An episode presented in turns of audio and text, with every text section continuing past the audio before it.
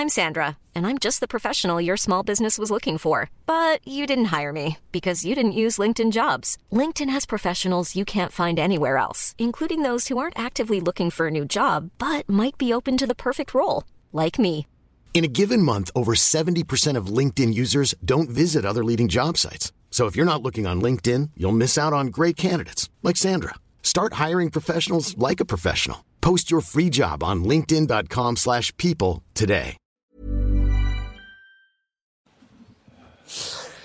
Bonjour à l'heure des pros et bienvenue à tous. Emmanuel Macron n'est toujours pas euh, candidat à la présidence de la République. En 1981, Valéry Giscard d'Estaing avait annoncé ses intentions 56 jours avant le premier tour. En 1988, pour François Mitterrand, c'était 33 jours. Euh, 69 dodo avant Noël pour Jacques Chirac et 67 pour Nicolas Sarkozy. Nous sommes aujourd'hui à 66 jours, le chiffre du diable, 66 jours du 10 avril. En attendant, Godot va donc rythmer notre euh, attente. Emmanuel Mac- Macron pense que son intérêt est d'arriver au dernier moment, de rafler la mise sans débattre et de rester le plus longtemps dans son costume de président. Il fait froid dehors, il est au chaud dans les sondages. Une annonce risquerait de fragiliser son piédestal. Le président est courageux, il n'est pas téméraire, il ne veut pas parlementer avec ses adversaires du premier tour. Il préfère généralement parler tout seul face à une caméra ou discourir interminablement en bras de chemise avec des gens qui n'ont d'autre choix que l'écouter. Le macronisme reste une énigme, titre ce matin le journal La Croix. Le macronisme, c'est Macron. Mélange d'habileté, sans doute, de séduction, évidemment, de changement de pied, incontestablement. Une dose de cynisme, un quart de pragmatisme, un penchant pour la plasticité, entre Janus et Frégoli, un peu de Louis XIV, l'État c'est moi, un peu de Mitterrand, le coup d'État permanent. Macron premier achève sa mission. Macron 2 sera-t-il au rendez-vous? Réponse le 24 avril. Bonjour Marie-Estelle Dupont et merci euh, d'être avec nous. Bonjour Monsieur Philippe Guibert, on attend. Mais 79 jours, euh, 66 jours en même temps, il est, il est, il est quasiment euh, dans les temps. C'était Je crois 67. qu'on est, euh, on est une quinzaine de jours avant les précédents scrutins. Le Oui. calendrier était Ah oui, mais avancé. c'est le même nombre de jours là. J'ai dit 60. euh, Donc, euh, donc il y a la contrainte des parrainages qui est le Ouais. 4 mars, sauf erreur de ma part.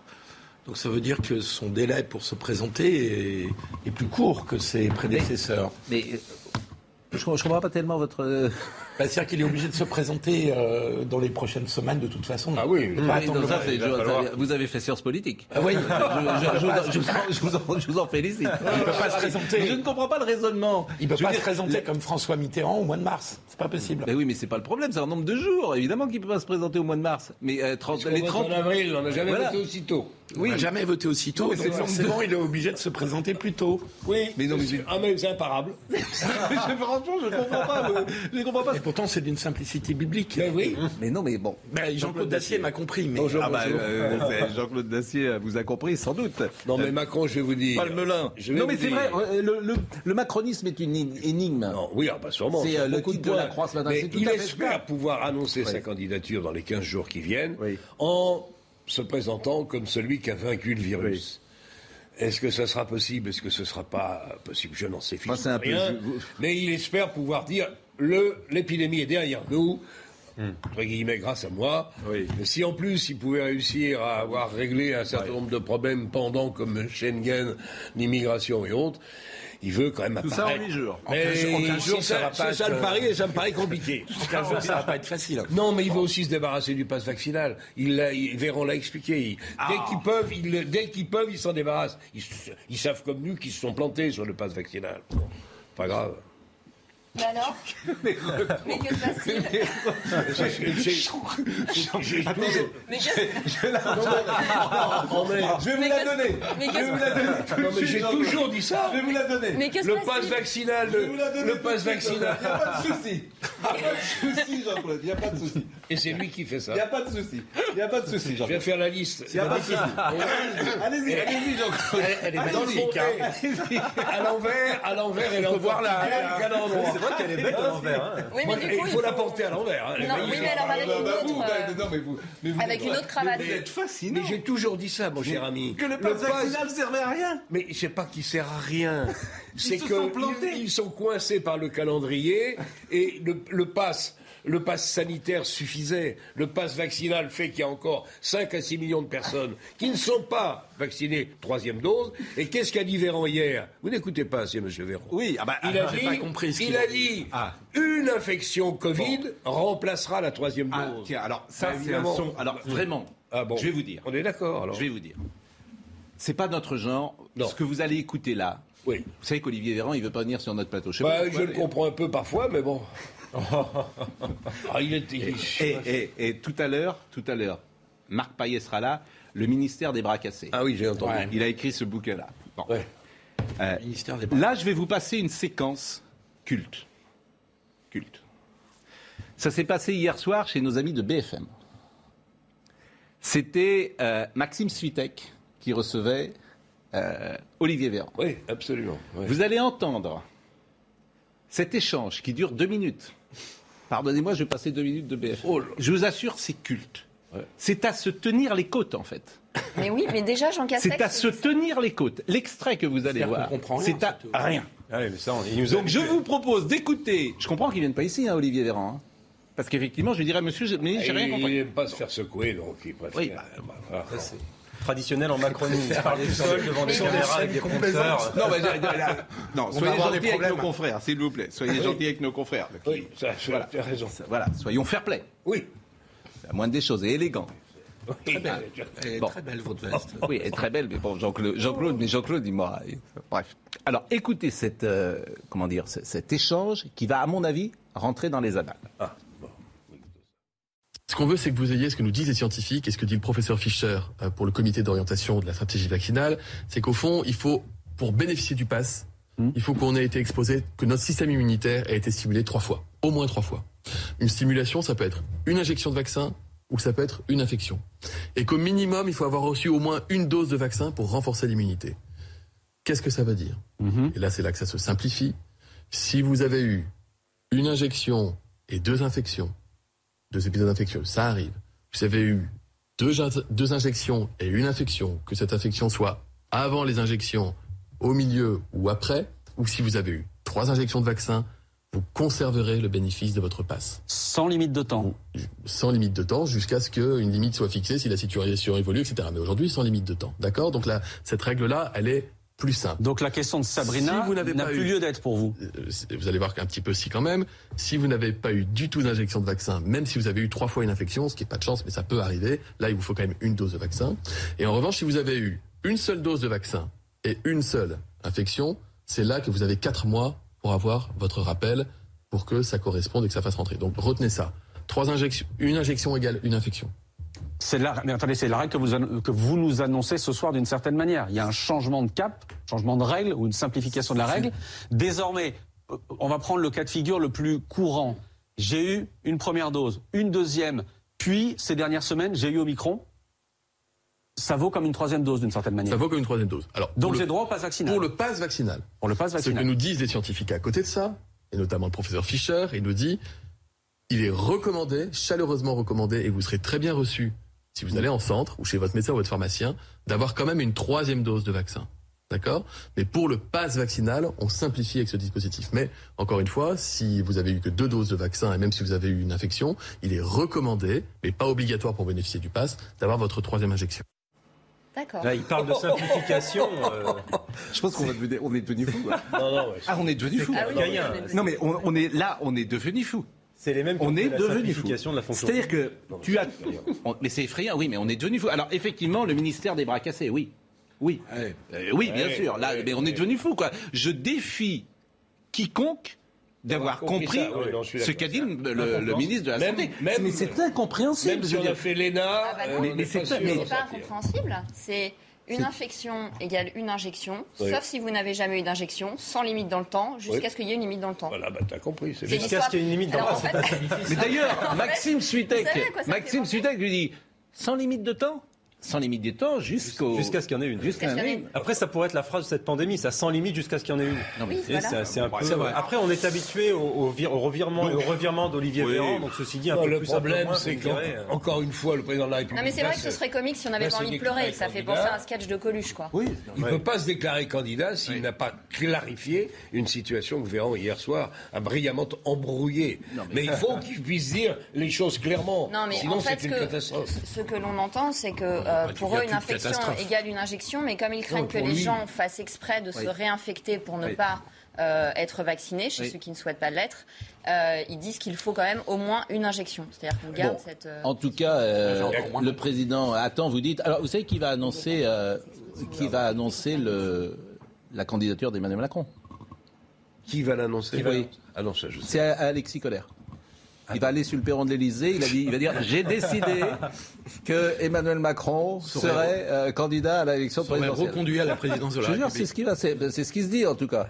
C'est ce qu'on dit dans les. Cela dit, ce serait fidèle à la tradition d'Emmanuel Macron, qui depuis quelque temps refuse systématiquement tout débat, qui Bien- parle bien devant le prompteur avec PowerPoint derrière, sans jamais s'adresser aux Français ou s'adresser à des journalistes. Il n'aime pas être contredit depuis quelques mois. hein. Je, je- je Bon, prends un petit pari noter, que, je prends un petit pari que son attitude va changer dans les 15 jours. Ah ben, je, je lui souhaite. mais- Il ne peut pas faire moment, campagne, il pas peut pas faire une campagne hein. présidentielle sans se- aller à la confrontation. Et pourquoi?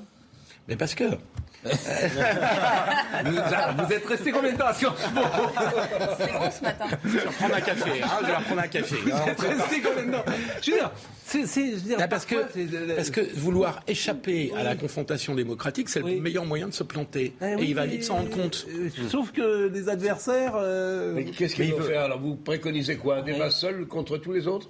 Mais oui, C'est ça votre idée mais oui, il n'échappera pas. Pour le moment, il président sortant ne l'a jamais fait. Et je pense pas qu'il l'inaugure Bon. la série. Les, les cas, alors les cas, euh, euh, vraiment, il y a, il y a un mystère euh, mystérieux sur ce euh, virus parce que, euh, par exemple, l'Île-de-France, c'est le département où le taux d'incidence est le plus bas aujourd'hui en France. C'est-à-dire que c'est parti euh, aussi vite que c'était arrivé. C'est c'est un mystère mystérieux. Moi, je comprends rien, mais Ah, bon, je suis pas émi- épidémiologiste, mais il y a, il y a- y a- il y a très peu Oh, de encore que vous avez beaucoup progressé. Oui, bah, vous, vous êtes le professeur Jean Barnard. Ouais, je suis pas- je suis pas à votre niveau, je suis pas à votre euh, donc, euh, on va le voir d'ailleurs. Il y a donc euh, tr- 315 000 euh, IRK euh, donc en en France.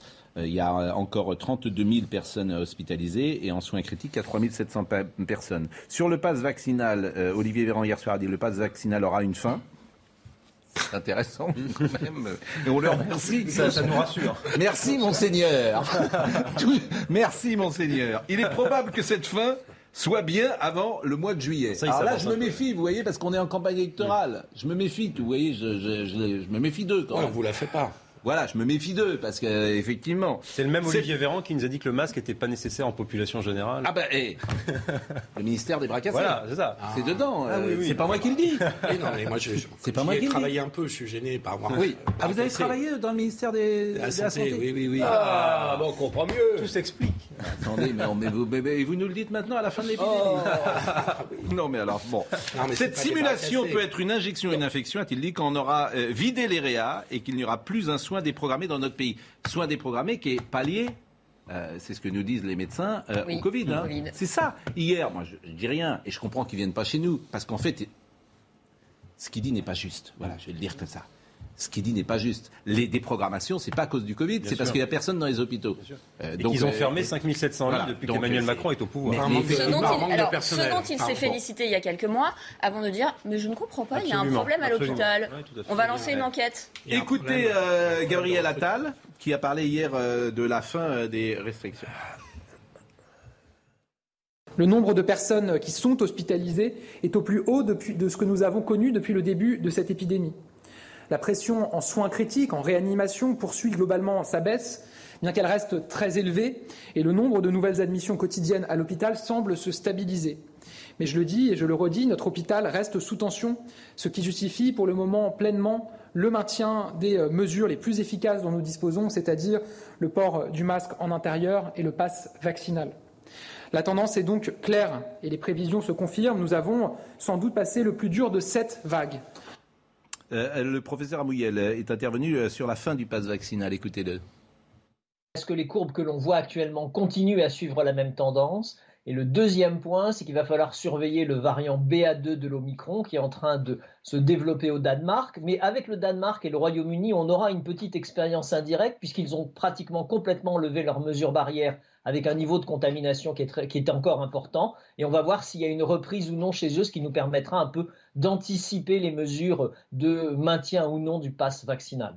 Bon, quand c'est fini, quand c'est fini, ça recommence. Ça recommence. Le BA2. Le maintenant. BA2 arrive. Le BA2 arrive. Formidable. Bon, euh, vous voulez écouter euh, un des Français qui ont réagi à la fin du euh, masque en extérieur? C'est que. Ah.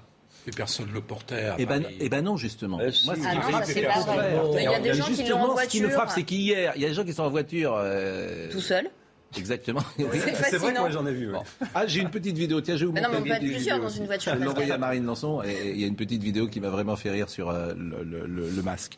Euh, en revanche, écoutez donc des Français qui ont été interrogés sur la fin du masque à l'extérieur, mais malgré ça, hier, alors que le masque était. Euh, pouvez l'enlever, les gens qui le portent. Oui, mais j'aimerais dire un mot là-dessus. Ouais, mais tu Oui. sais, Dites-moi. Pascal, euh, c'est très révélateur. Vous savez, si on regarde ça euh, avec un peu de recul d'un point de vue psy, c'est comme Ouais. s'il y avait des rituels obsessionnels aujourd'hui dans notre société qui étaient un peu des pensées magiques qui permettent de lutter contre une angoisse. Et même quand c'est pas nécessaire, même quand on leur dit que ça n'est plus nécessaire, les gens ont besoin de s'accrocher à ces rituels pour se rassurer Mmh. de quelque chose. Et moi, j'avais dit au tout début de l'épidémie, en mars 2020, attention, on avait oublié la mort, on avait oublié la vulnérabilité, donc on risque de vouloir tout contrôler. C'est là qu'on va faire des dégâts. Et ben, les dégâts, c'est qu'au bout de deux ans, les gens maintenant sont devenus obsessionnels et qu'ils ont besoin de se rassurer euh, a- avec une espèce de pensée magique, avec des croyances que si Et- on touche pas les choses, on mourra pas, on, c'est tombera jamais malade. aussi, moi, j'espère. Il y avait un très beau papier d'ailleurs dans le Figaro d'Olivier Rey sur le rituels sujet. obsessionnels. Le problème, il est, il est plus simple, me semble-t-il, en tout cas pour moi, modestement, c'est que je vais faire mes courses, acheter une baguette de pain, Exactement, entrer chez le boucher. Donc je mets le masque là, pour être tranquille. Je me suis assuré de l'avoir dans la poche, mais vous entrez dans la boulangerie, hop, vous remettez le masque, vous sortez de la boulangerie, hop, vous le mettez là, vous allez chez le boucher, hop, vous le remettez là. C'est plutôt, c'est ça qui est obsessionnel peut-être. Refaites-le. Explique qu'il y a encore Vous pouvez nous le refaire, Jean-Claude Pascal Est-ce que vous pouvez le. Non, mais Mais ceci dit, Jean-Claude a, raison. hein. Évidemment, soyez un C'est un problème pratique. C'est un problème En plus, il paraît qu'il ne faut pas le mettre dans la C'est poche, il vaut mieux le garder sous le coude. Moi, C'est ce qu'ils disent, c'est ce que disent les médecins, parce qu'après on le chipote, qu'on le remet dans la poche. moi, je veux dire, je Vous vois faites un poindre, petit- un je vois poindre déjà un discours dans les entreprises. Je l'ai entendu hier. Quelqu'un qui a dit, mais on n'a pas de rhume avec le masque. C'est très bien. Oui, mais ça, c'est terrible. C'est pas gênant de porter un masque. C'est pas très grave. Écoute, c'est pas la mort de porter un masque dans les entreprises. ça où, si je peux J'ai pas. un ami, euh, Mais il nous écoute peut-être. Il a été un grand dirigeant d'une grande entreprise. Et il m'a dit, moi, quand j'allais en Corée, j'ai appris, euh, j'ai découvert ça il y a 15 ans, mais je, je me suis dit, c'est pas mal un masque finalement. On n'a pas de rhume l'hiver. Je lui ai dit, je déteste cette société. Mais pourquoi c'est pas la mort de porter un masque? Qu'est-ce que tu veux dire à ça? Je vous le dis, c'est imparable, mes amis. C'est imparable parce que tu sais pas C'est imparable. Mais les... Chez les adolescents, il y a certains Alors là, adolescents. ça sera la Non, mais Alors là, vous allez voir fait- les entreprises. Vous allez voir. Mais bon, Ce qui fait peur dans cette société, parce que c'est qu'on a l'impression que ces Oui. mesures qui, ont, qui ont été prises de façon rester. tout à fait provisoire Bien vont sûr. devenir structurelles Bah et oui. les Bien gens sûr. vont nous dire maintenant, bah, il y aura une grippe, allez Mais- tout le Mais monde masque, on remet en mais place. suis on- Le pass, provisoire, le provisoire gravissime. qui dure Bon, deux ans, c'est le- du chronique. ouais, c'est ça. Le provisoire qui reste la règle. ça modifie Vous les surestime- croyances. Bien sûr. mais non, non, Il y a même des ados, il y a même des ados. conformisme des gens. Mais Jean-Claude mais pense. c'est pas mais du pardonne-moi, Jean-Claude, il pense ça. C'est pas du conformisme. on était avec des jeunes, j'avais fait un petit sondage dans la rédaction. Ils pensent aussi Mais ça. c'est pas du conformisme. Ils disent voilà, j'ai pas eu de rhume cet hiver. Non, Ouais, en fait, ce que, ce que Ils vous comprenez ça, Jean-Claude. c'est- Il a le droit. Je suis heureux qu'il que tu- parle à ma place. Bah, c'est bien, c'est pratique. mais non mais pas Vous pensez un peu ça je, mais vous avez le droit, je- d'ailleurs, c'est pas je un dis scandale que de- tout de le continent est-asiatique porte des masques. J'imagine que ça peut avoir une utilité, mais je suis pas d'accord avec toi quand tu penses que ça va perdurer et que le pouvoir va nous obliger à maintenir le Il masque. pas besoin d'obliger. Simplement, il y a peut-être des gens Il est en qui continueront. Je suis pas sûr que j'en serai, mais euh, moi je suis vacciné tous les ans contre la grippe. Je pense qu'on est bien parti pour se vacciner aussi contre le Covid, qui ça sera le B1, le B2, le B3. Parlez Et pas de malheur. voilà. Ben, Bon, écoutons les Français. Écoutons, écoutons, écoutons les Français interrogés dans la rue sur le masque. Moi, je pense qu'il vaut mieux le mettre. Puis voilà, on l'a, on l'a, et puis c'est tout, on le garde. Moi personnellement je l'ai retiré parce que je vois que les gens ne le portent pas, alors euh, je le porte pas non plus. euh. C'est plus agréable plus- Ouais, tout à fait. Franchement, il y en a marre là. Ça fait deux ans. euh, Enfin, c'est bon quoi. Ouais, parce qu'on est parce qu'on est à Châtelet, il y a beaucoup de passages, il y a beaucoup de monde, donc euh, ouais, je préfère le porter. On a envie un peu de, on a envie de sourire un peu aux gens. Et c'est vrai que c'est, ben, ça fait du bien, oui, de retrouver une vie à peu près, à peu près normale. Avec le- la température, quand on est tout mouillé, quoi, c'est c'est ça le plus embêtant. Toi, t'es Ah, gêné c'est- dehors. Ah oui, oui. À chaque fois, euh, je suis tout mouillé. Enfin, je soulève, je dis tout. Aujourd'hui, c'est cool. Oui, c'est la- bah, Après, je viens de sortir du travail et je vais directement dans le métro, donc euh, du coup, je le garde plutôt que de l'enlever, c'est pas très utile. Là tout le temps. Donc c'est parti. Alors, euh, euh, comment dire, une info pour vous. Marie-Estelle, dans le Parisien, à Champs-sur-Marne, vous l'avez peut-être lu dans le Parisien, à Champs-sur-Marne, c'est en Seine-et-Marne. On ne comprend pas pourquoi la sortie dans les Hautes-Alpes des deux classes de CM2 de l'école Pablo Picasso a été interrompue à cause d'un seul cas positif au coronavirus. Plusieurs jours après le retour de leurs enfants, les parents d'élèves de l'école n'ont toujours pas digéré l'interruption de leur classe découverte et le rapatriement forcé de leurs enfants samedi 29 janvier au, ma- au matin. Depuis le 21 janvier dernier, les deux classes de CM2 de l'école Pablo Picasso de Champs-sur-Marne étaient parties en classe découverte dans la station de sport d'hiver de Pellevaux dans les Hautes-Alpes, un séjour qui devait initialement se poursuivre jusqu'à ce jeudi. Mais mercredi dernier, un cas de Covid a été détecté parmi les élèves et euh, les parents disent on a traité nos enfants comme des pestiférés, des parents révoltés après le rapatriement de la classe découverte. Voilà la France d'aujourd'hui. Oui, et des sorties en forêt où les enfants gardent le masque en pleine forêt alors qu'ils sont 10. euh, Ça, c'est euh, Ça, c'est incroyable. Ça, c'est complètement bah, stupide. Merci. Euh, donc voilà, mais on n'en parle pas. On nous dit qu'on rouvre les discothèques, mais il y a zéro avancée sur le protocole, euh, sur le protocole pour les enfants. Et le problème, c'est que ça crée, vous dites du conformisme, mais ça crée aussi des bénéfices secondaires. C'est-à-dire que pour s'adapter à quelque chose qui est pénible, le cerveau trouve des, des- des raisons. Et j'ai des ados qui me disent, bah finalement, avec le masque, euh, j'ai moins de complexes parce que j'aime pas mon nez, j'ai des boutons. Donc on est en train de leur Mm. prescrire leurs symptômes. On est en train de leur prescrire de la phobie sociale. À un âge où il faut créer le lien à l'autre. Tellement mon nez non plus. mais- Comment? Je, je dis des bêtises. Non, mais autre, euh, voilà, moi j'aime pas, c'est bien, on en a parlé dix dix mille fois. Et dans les petites infos du jour également, Pfizer a annoncé mardi 1er février demander l'autorisation en urgence aux États-Unis de son vaccin contre le Covid-19 pour les enfants âgés de 6 mois à 4 ans. Oui, alors je voudrais dire. Alors avant- Pfizer, ils y vont. hein. Là, c'est machine à cash. hein. Ça y va. Hein. Dès qu'on peut fourguer à tout le monde, ils vont peut-être vacciner les morts, Pfizer. Franchement. Non, mais c'est possible. Et est-ce que c'est Pfizer qui fixe la politique de santé aux États-Unis C'est ça qui est grave. C'est pas à eux de faire l'agenda politique. Donc ils, ont, Attends, attends, ils deviendraient alors le premier disponible pour cette tranche d'âge. Pour les très jeunes enfants, une dose de 3 microgrammes par piqûre a été choisie par le géant pharmaceutique afin de limiter les effets secondaires. On peut quand même dire une chose sur Pfizer. Oui. Parce que quand même, euh, moi je veux bien, je suis d'accord que de se précipiter sur un médecin, un, un vaccin pour les, les- les enfants de plus de 6 mois, ça fait un peu bizarre. Il faut quand même rappeler que les gens l'argent. qui ont trouvé, C'est de l'argent, ça s'appelle. ouais, les gens qui ont trouvé ce vaccin nous ont permis quand même de revivre normalement et ont sauvé des vies l'année dernière. Ça, c'était la promesse initiale. Alors, est-ce que je peux juste poser une question? Non, mais c'est quand même J'aurais important beaucoup de le aimé qu'un médecin soit présent sur le plateau pour me Oui. répondre parce qu'ils sont donc en train de demander des autorisations. Or, à ce jour, selon les chiffres de Santé publique France, Mm. publiés par Le Monde le 23 novembre dernier, c'était déjà 4512 enfants de moins de 5 ans injectés en France. Au motif qu'il y aurait une prescription disant qu'ils en ont besoin, ce sont souvent des enfants pupilles de l'État ou placés parce que famille Mm. maltraitante, donc c'est pas les parents qui décident. Euh, pourquoi sont-ils injectés? Ils ont moins de 5 ans, il n'y a pas d'autorisation, donc c'est illégal. Quel médecin prend la responsabilité de faire une prescription? C'est quand même incroyable et personne n'en parle et c'est très préoccupant, je trouve. D'autant qu'il y a beaucoup de pays qui disent, et notamment d'ailleurs l'OMS, euh, en, en plus de certains pays, de ne pas injecter les enfants.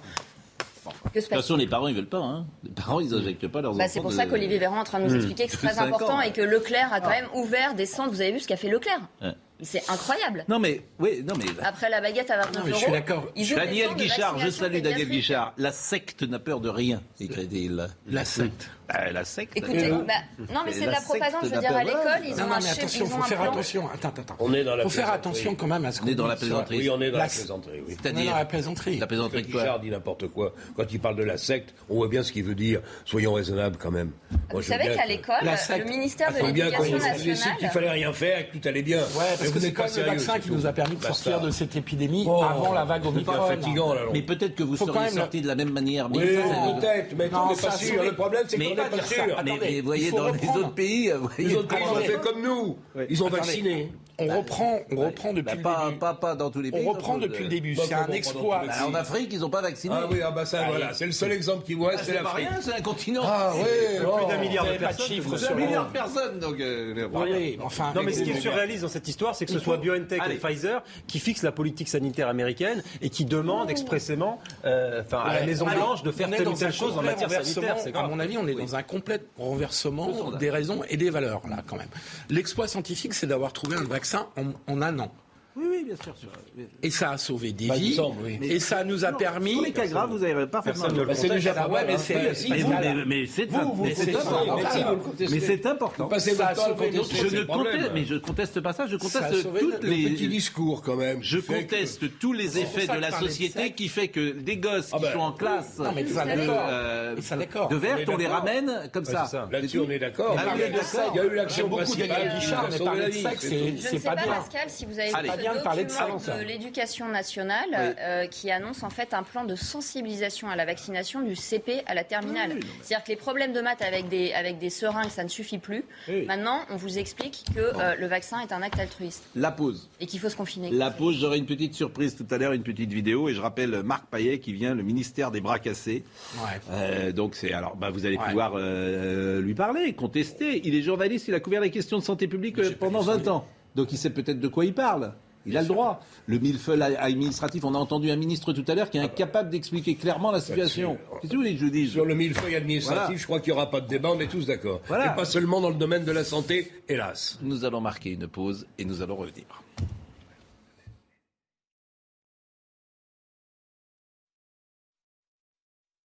On va parler évidemment politique dans une seconde grâce à notre spécialiste qui a fait sciences politiques, euh, euh, et, et toute sa science politique justement, nous pouvons euh, l'écouter.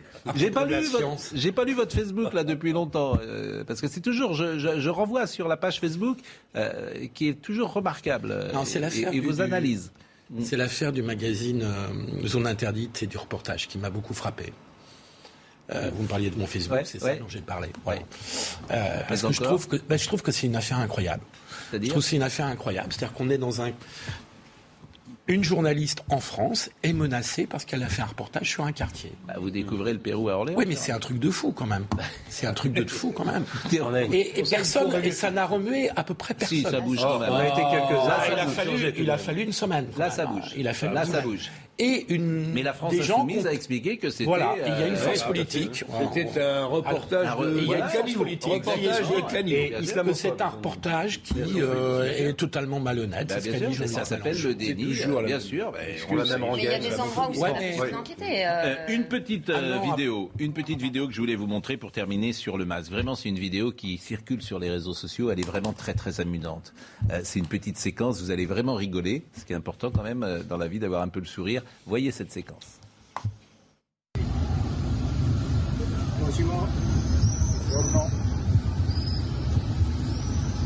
Simone. Yes, I'm here. Here, oh, go. Mi dispiace, non mi ricordo.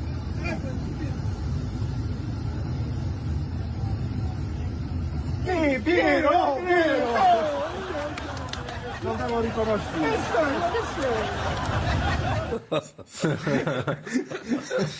Vous voyez la force d'une image. Comment elle en dit plus sur nos sociétés que tous nos discours? Elle est formidable cette image. Moi, je l'avais repérée sur les réseaux sociaux. Elle m'avait amusé. Bon, euh, les sondages. Les sondages. Avant les sondages, peut-être? Oui, le sondage. Le sondage, parce que alors là, comment décrypter ça Vous qui êtes un spécialiste euh, des sondages et de la science politique en général? Oui, bon, euh, Emmanuel Macron est à 24%. Le jour où il se déclare, est-ce qu'il baisse, à votre avis, mécaniquement? Bah, ça dépend de s'il réussit ou pas son entrée en campagne. Sur des, Non, des- mais des mécaniquement, généralement, quand tu sors du bois, à votre avis, est-ce que Si. est-ce qu'il monte ou est-ce qu'il baisse? Quand François Mitterrand en 88 s'est présenté, il a monté. Parce qu'il avait réussi son entrée en campagne. Pardon, vous allez me dire c'est de la Ah non, palissade. non, c'est pas. C'est un, et puis il avait Euh, très bien réussi avec Paul Amar. À l'inverse, en 2002, quand Chirac et Jospin sont entrés en campagne, ils étaient sortants, ils ont baissé. Et ça, Jospin, il n'était pas sortant. a été Premier, Premier ministre ministre, sortant, ouais. Chirac était président sortant. D'accord. Et ils ont fini, Chirac a fini à 19 et euh, Jospin a fini comme à 16 et il n'a même pas été au deuxième donc, tour. Donc, mais votre, alors, donc, vous pensez que euh, la réussite d'Emmanuel Macron dans la campagne est liée à la manière dont il va entrer Ouais, dans je la campagne? pense. Parti, ouais, je pense. porteur Et je pense que c'est là qu'il- qu'il et je incarne pense même quelque que c'est là que la campagne présidentielle va vraiment démarrer. Le bilan Parce que de pour l'instant, aucun candidat, et moi je suis très étonné de Valérie Pécresse, de son, de son caractère peu offensif, aucun candidat n'a porté la campagne un peu Zemmour. Euh, J'ai l'impression que Zemmour est plutôt offensif quand même. Mais Oui, bon. d'accord, Euh, mais- Marie- alors, euh, Emmanuel Macron est à 24, euh, Marine Le Pen est à 17, et ce qui m'intéresse évidemment, c'est les dynamiques. Valérie Pécresse est à 15, c'est le sondage Harris, et Éric Zemmour est à 14. Je, je m'amusais à repenser à, à tous les bandeaux des mois de novembre, décembre. Zemmour, c'est déjà fini. euh, Zemmour, euh, euh, je veux dire. Non, il ouais, s'est jamais ouais. effondré. Il s'est jamais c'est- Après, il y a d'autres les sondages où il n'est pas à 14, il est plutôt à 12. les- comme les journalistes disaient, les bon, choses. voilà, il est- en gros, dans ce niveau, Comme les journalistes disent toujours les choses telles qu'ils voudraient qu'elles soient, donc ils ont tellement envie que Zemmour s'effondre que euh, manifestement. Mais Après, de- entre 14 et 17, ils sont tous dans la marge d'erreur. Et globalement, Oui, mais bon. bien malin celui qui saura qui sera en tête de cette Absolument. dans quelques mois, à Absolument, mon avis. à fait d'accord. Absolument. Combien de Le deuxième euh, tour est encore imprévisible à l'heure qu'il est. Voilà. On verra. Totalement imprévisible. Les trois sont éligibles vu le je- coup je- d'entrée. Je vous félicite de la qualité de vos analyses. Ben, Moi, on j'ai fait Sciences Po, Pascal. On fait ce qu'on peut. hein. Moi aussi. Alors, hein. ce qui m'intéresse aussi, c'est que donc, Mélenchon est plutôt stable, Jadot est 6. Mais alors, il y a un truc qui est absolument fou quand même, Ouais. c'est l'affaire Anne Hidalgo. Elle, est de- elle va être derrière Poutou. Ouais. Elle va être derrière Poutou. Elle est déjà derrière Fabien hein. Roussel. Elle est, ah ben, Fabien Roussel, il va faire un malheur. Vous allez voir, parce il va, il va faire un malheur. Il va faire un C'est la première Fabien fois depuis Roussel. 1969 qu'une- qu'un candidat socialiste est derrière le candidat Oui, communiste. tout à fait. Hmm. Depuis 1969. Mais, mais enfin, Anne Hidalgo, il y a un moment quand même. Elle, elle va y aller? J'ai l'impression qu'elle ne veut pas renoncer et j'ai l'impression que le Parti socialiste, comme il considère que la primaire populaire a été ratée, comme Oui. il considère que Taubira n'est pas prête pour être candidate parce qu'elle a là-dessus. un petit, ils n'ont pas forcément tort. Ils préfèrent continuer à soutenir Hidalgo. C'est de la folie parce qu'on est en train de vivre la fin du Parti socialiste. C'est-à-dire que 2%. Elle de 2% pour la candidate. C'était le Mais- score mais de même pour elle. 69. Mais même pour elle, on n'a même plus non, envie de. c'est même plus 5%, Madame plus de 5%. 5%. Après, le Parti socialiste, depuis 5 ans, en 5 ans de majorité présidentielle, l'AREM, n'a pas du tout travaillé sur le fond et n'a pas travaillé à la définition d'un axiome idéologique. C'est ça le, le plus gros problème du Parti socialiste, en fin de compte, c'est que la social-démocratie, elle est absorbée par Emmanuel Macron. Donc finalement, les Bernard Cazeneuve, Stéphane Le Foll et ça sont Bah, il y a éligibles au macronisme. Et puis les autres, les amonistes, etc., Génération.s, ils sont éligibles aux écolos et à Madame Rousseau. Mais Hamon, il a quitté la fait politique, isolés, bien sûr. Oui, mais il y a encore des électeurs du proche Parti socialiste qui sont proches idéologiquement des- de Benoît Hamon. Par conséquent, le Parti socialiste, il est écartelé. Madame Hidalgo est au milieu, donc son seul slogan, c'est social-écologie. C'est dire la, la pauvreté du, du- du sujet. Dans la famille Hamon, je préférais Marcel, qu'on salue, parce qu'il nous écoute régulièrement aussi. Benoît, si vous me Fabien. Roussel tient un discours très intéressant. Mais Fabien Roussel, mais il va faire Parce qu'il est capable de parler, il est capable de dire que Eh l'islamisme, oui, c'est exactement. Il est capable de parler sécurité. Mais il renoue avec ce qu'était la vraie gauche, avec la oui. gauche populaire des années Oui, Ah, 70. avec- avec vous les allez voir que. Un parti Fabien socialiste. Roussel, pour une raison simple, Fabien Roussel, il est bon.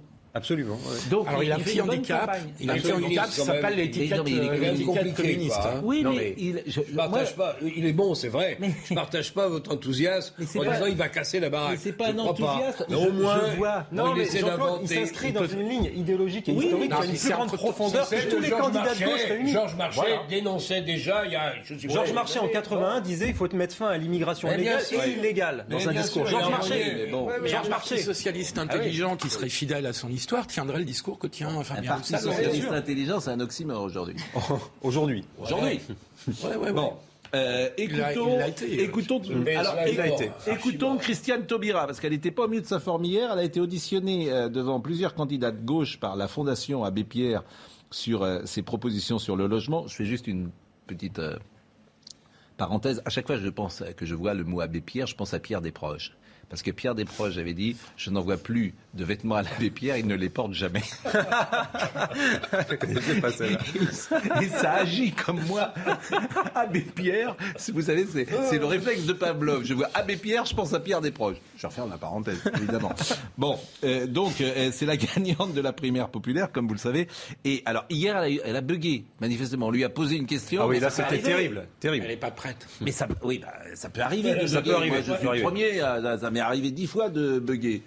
Euh, écoutons Madame Taubira. Moins que ça, moins que ça. Si on augmente le RSA de 30%, les gens restent sous le seuil de pauvreté quand même. Euh, oui, mais on y ajoute, on, on- on y ajoute, voilà, on peut y ajouter euh, le, l'APL d'une part, et puis, euh, et puis euh, je, euh, je, je, je considère que euh, il y a, il y a la nécessité de revoir la totalité des minima sociaux. Ah oui. Malaise TV. Bon, pas j'ai révisé. des- J'ai des messages qui, qui, Non, qui- mais- qui arrivent euh, à notre petite sortie sur Fabien Roussel, a, a fait causer, si j'ose dire. L'heure des pros réhabilite le dernier candidat stalinien en Europe. Oh, il n'est pas stalinien, Fabien Roussel. On pourrait peut-être chanter on aura la- tout vu. On pourrait peut-être chanter l'international, si vous voulez. Moi, je la connais par cœur. Là, si on, vous connaissez par Oui. cœur? Debout les damnés de la terre, debout les forçats de la faim. La raison tonne en son cratère, c'est l'éruption de la fin. Du passé, faisons table rase, foule esclave, debout, debout.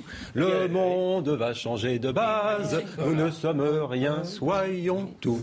C'est la lutte finale. Groupons-nous et demain. Faites chanter l'international, mais franchement. Il y a des millions, Bon, j'ai gagné mon il y pari, a des Pascal, millions de gens qui y ont cru. On aura fait chanter Non, mais je vais vous l'international dire, par Il y a Pascal toujours. Non, mais je vais, vous dire, et j'ai remarqué ça Vous chez les communistes, il y a toujours une dimension humaine. Oui. Et je l'ai souvent dit à Olivier D'Artigol. Moi, je les ai connus, les communistes, dans le sport, dans les associations, le dimanche en train de distribuer l'humanité. Bien sûr qu'on pouvait ne pas être d'accord avec euh, eux, mais il y avait quelque chose de respectable chez, chez eux, ouais, c'était l'engagement, c'était euh, l'authenticité, il y avait quelque chose de, de religieux presque, comme de- des prêtres laïcs. Une religion Et- laïque. Exactement, et, et, et, et avec la culture, je parle des années 60-70, je parle de Jean Ferrat, toute cette culture-là. Bien sûr. Il y avait un engagement pour les gosses, euh, pour le sport, etc., qui me semblait... Non, non, je pas mieux que ça, Je on a, fait, on a fait le nucléaire Ouais. en France grâce à eux et Euh, avec eux. Chez les militants, peut-être. Ne l'oublions jamais. Mais les, les militants, c'était l'éducation populaire, les cellules du Parti communiste, les Yves apparatchiks. Gadget et Raon Non, avec l'humanité blanche. Mais pas chez les apparatchiks, elle a raison Bah peut-être, non, mais les gens, pensée Ah, voilà, les gens qui étaient, voilà. La pensée même du communisme et des humanistes. Mais Après, je il y avait suis à deux lignes. Il y avait ceux 100% qui Après, il y a évidemment. des gens à la d'art. pure, c'est ceux qui 100% ne voulaient d'accord, mais il y avait et on les a connus dans notre enfance. C'était effectivement des, des, des- Elle voilà. pesait 20%. Bon allez, on ferme la parenthèse parce que là euh, on, fait des digressions. C'est Euh, bien ce qu'il fait Fabien Roussel quand même. Comment Pour la suite de la gauche, s'il fait un bon score, Oui, ça pèsera. bien sûr, mais il y a toujours, un je disais, une dimension personnelle et lui, sa sincérité, la manière dont il s'exprime. Tout à fait. euh, Direct, tout il à fait. n'exerce pas des contorsions. Tout à fait. C'est l'avenir. Bon. C'est l'avenir. Euh, Emmanuel Macron, c'est sous la triple casquette de président, futur candidat et chef en exercice du Conseil de l'Union européenne qu'Emmanuel Macron était hier dans les Hauts-de-France pour parler à la fois subvention territoriale et immigration en, en Europe. Mais on a appris cette chose absolument incroyable sur Schengen. Il y a 40 millions de gens qui sont rentrés c'est- comme ça. Alors ça, c'est c'est- c'est quand même, euh, c'est vous dire la faillite en fait de l'Europe. Pardonnez-moi, cette Europe que vous défendez, ça marche euh, la mal. défends pas, moi, mais- ça, mar- ça marche Bah, mal. Schengen, on n'est même pas, et on n'est même pas capable. pas. Ah, oui. En fait, c'est- ça qui est incroyable. Faudrait défendre. fermer les frontières, mais on peut pas les fermer. Donc voilà. Il y a eu une proposition en ce Alors, sens de voyez la le Commission sujet. européenne, mais les députés LAREM au Parlement que- européen ont oui. voté contre. Réformer Schengen, personne n'y croit.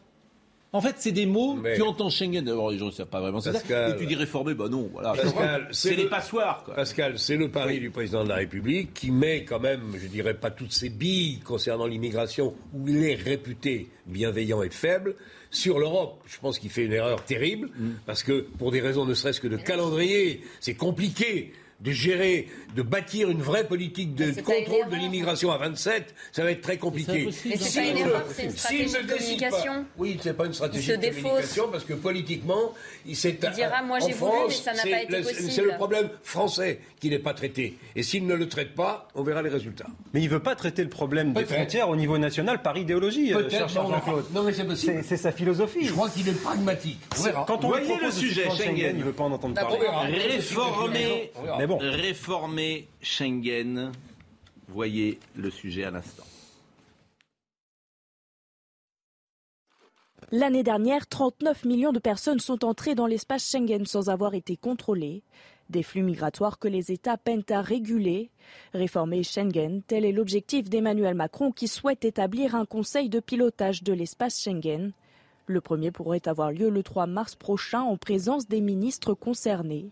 Ce conseil serait épaulé par la création d'un mécanisme de solidarité d'intervention rapide en cas de crise aux frontières extérieures de l'Union. Le chef de l'État a également évoqué la possibilité d'une politique commune d'asile et d'immigration, inenvisageable selon ce spécialiste. Le problème, c'est précisément que cette absence de politique commune en matière d'asile et d'immigration crée les crises humanitaires insupportables qu'on a aux frontières de l'Europe. Aujourd'hui, la seule politique commune en matière d'asile et d'immigration, c'est de fermer les frontières et de laisser les gens mourir aux frontières de l'Europe. En attendant la mise en place de ces mesures, le sommet entre l'Union africaine et l'Union européenne dans quelques jours est très attendu. Évidemment, euh, Emmanuel Macron s'est exprimé sur les flux migratoires. Écoutons-le.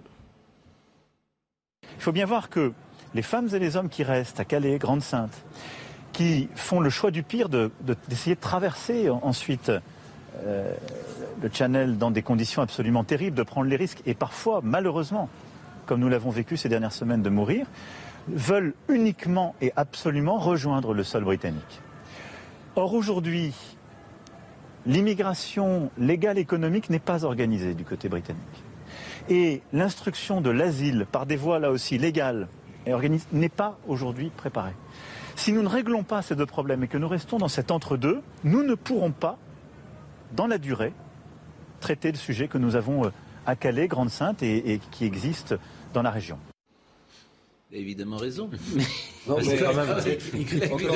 y a un problème français de l'immigration, où il s'y attelle, où on verra les résultats. Mais il, est, pas. Mais Jean-Claude, l'Europe ne suffira pas parce que Jean-Claude, ça sera long, compliqué. Jean-Claude, Jean-Claude, on a eu des cas de gens qui avaient obtenu l'asile en Espagne et que parce qu'ils avaient obtenu l'asile par le gouvernement espagnol, et qu'ils étaient l'Espagne à Schengen, arrivaient en France. C'est les accords de Dublin. Tu viens de dire ce que je dis. Donc, en fait, vous vous rendez compte que c'est impossible. Mais, c'est parfaitement possible à condition de dire que la France va bâtir une politique de l'immigration en suspendant, par exemple, un certain nombre de flux migratoires inacceptables, etc. Oui, mais mon exemple, euh, voilà, mon exemple, il est intéressant. Je crois que c'était un terroriste hein, de mémoire. Oui, c'est totalement pour eux. Oui. Bon, mais alors comment comment vous le raisonnez Mais c'est pas par l'Europe qu'on va y arriver. C'est par les voies nationales.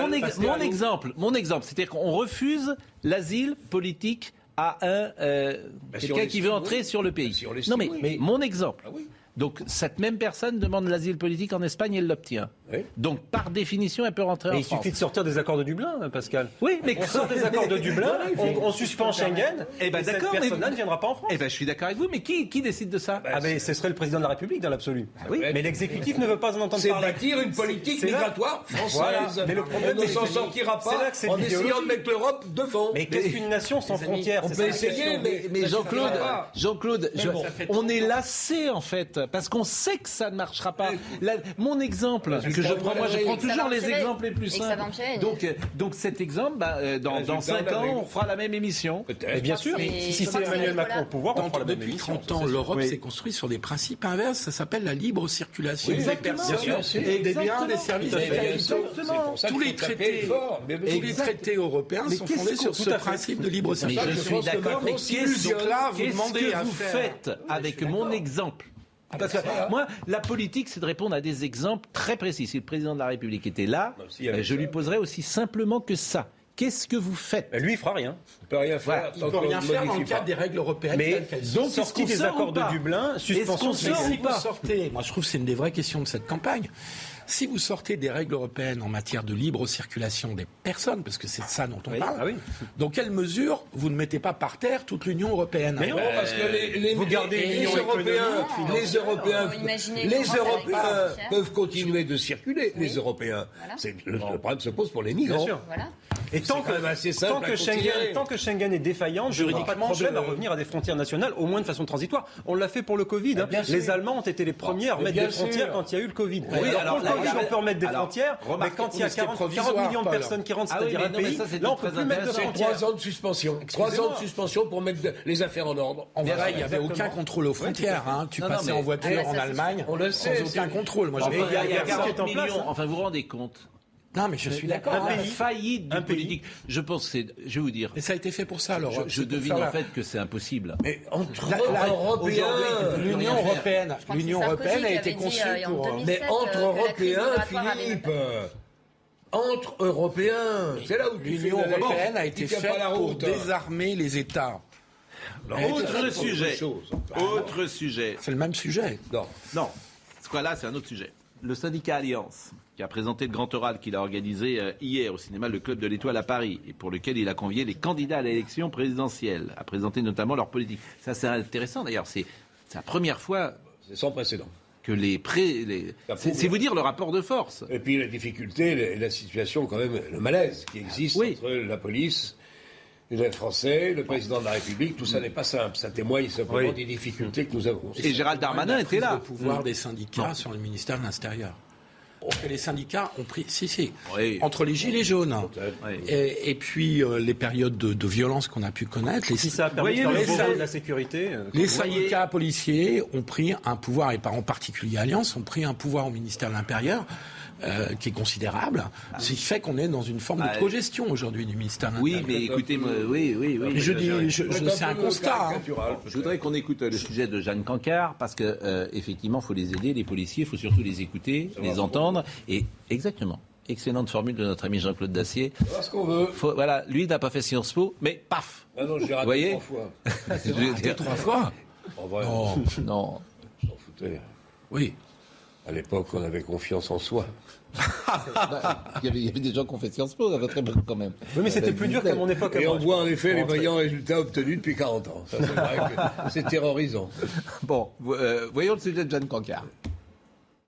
Merci d'être venue, Madame Pécresse. Valérie Pécresse est la première candidate à prendre la parole devant des dizaines de policiers réunis pour leur présenter ses principales mesures. Il faut des sanctions exemplaires. Quand on touche à un policier, c'est un an de prison ferme, peine planchée. Et on ne peut pas y déroger. Et là, je peux vous dire, ça va ramener le calme. Ça va ramener le calme dans les cités. Vient ensuite le tour de Gérald Darmanin, représentant d'Emmanuel Macron, candidat non déclaré à la présidentielle. Le ministre de l'Intérieur a 45 minutes lui aussi pour promouvoir cinq années d'action gouvernementale. Je veux vous dire la fierté que j'ai de parler au nom du président de la République, de vous dire ce qu'on a fait, qui n'est pas parfait, mais qui est, je crois, sans précédent. Le président de la République, je crois, le jour où, j'espère, il sera candidat, il n'a pas un rôle facile parce qu'il sera quasiment le seul candidat d'un parti de gouvernement. Un parti qui accepte les responsabilités, et c'est difficile. Et il y a un état de violence dans la société qui revient de loin, vous le savez, et on ne peut pas tout changer en quelques instants et en quelques formules magiques. Si Gérald Darmanin défend un bilan, Éric Zemmour, lui, l'attaque. Je propose deux mesures. La première, construire 10 000 places de prison. Je sais que depuis 20 ans, tout le monde vous promet ça et que personne ne le tient. Emmanuel Macron avait promis 15 000 places, on en est à 2 000. Mais moi, j'ajoute une autre euh, mesure, qui est l'expulsion des 15 000 délinquants étrangers. Marine Le Pen, la candidate du Rassemblement national, conclut ce grand oral avec un discours davantage axé sur des mesures sociales. Sécuriser l'exercice de la profession, disais-je, mais aussi sécuriser votre parcours professionnel et votre vie familiale. Je veux alléger vos soucis personnels par une grande politique sociale en votre faveur. Il faut augmenter le budget social de la police. Vous donner accès à une mutuelle très accessible mais très efficiente, avec une prise en charge par l'État des surcoûts des blessures professionnelles. À gauche, aucun candidat n'a accepté l'invitation. Jean-Luc Mélenchon, lui, n'était pas convié, trop anti-flic pour le syndicat organisateur. On va marquer une pause, mais c'est vrai que le sujet aussi, c'est que les gens de gauche ne sont pas allés. Ah, là, c'est grave. ça. Parce que la sécurité n'est pas un sujet de droit. Tout à fait complet. Oui. évidemment très regrettable qu'il ne soit pas venu. Mais il y avait en même temps la fondation de l'abbé Pierre dont on parlait tout à l'heure. C'est-à-dire que les deux événements se passaient quasiment en même temps. Ouais, enfin, Donc moi, je regrette Mélenchon a les candidats droite.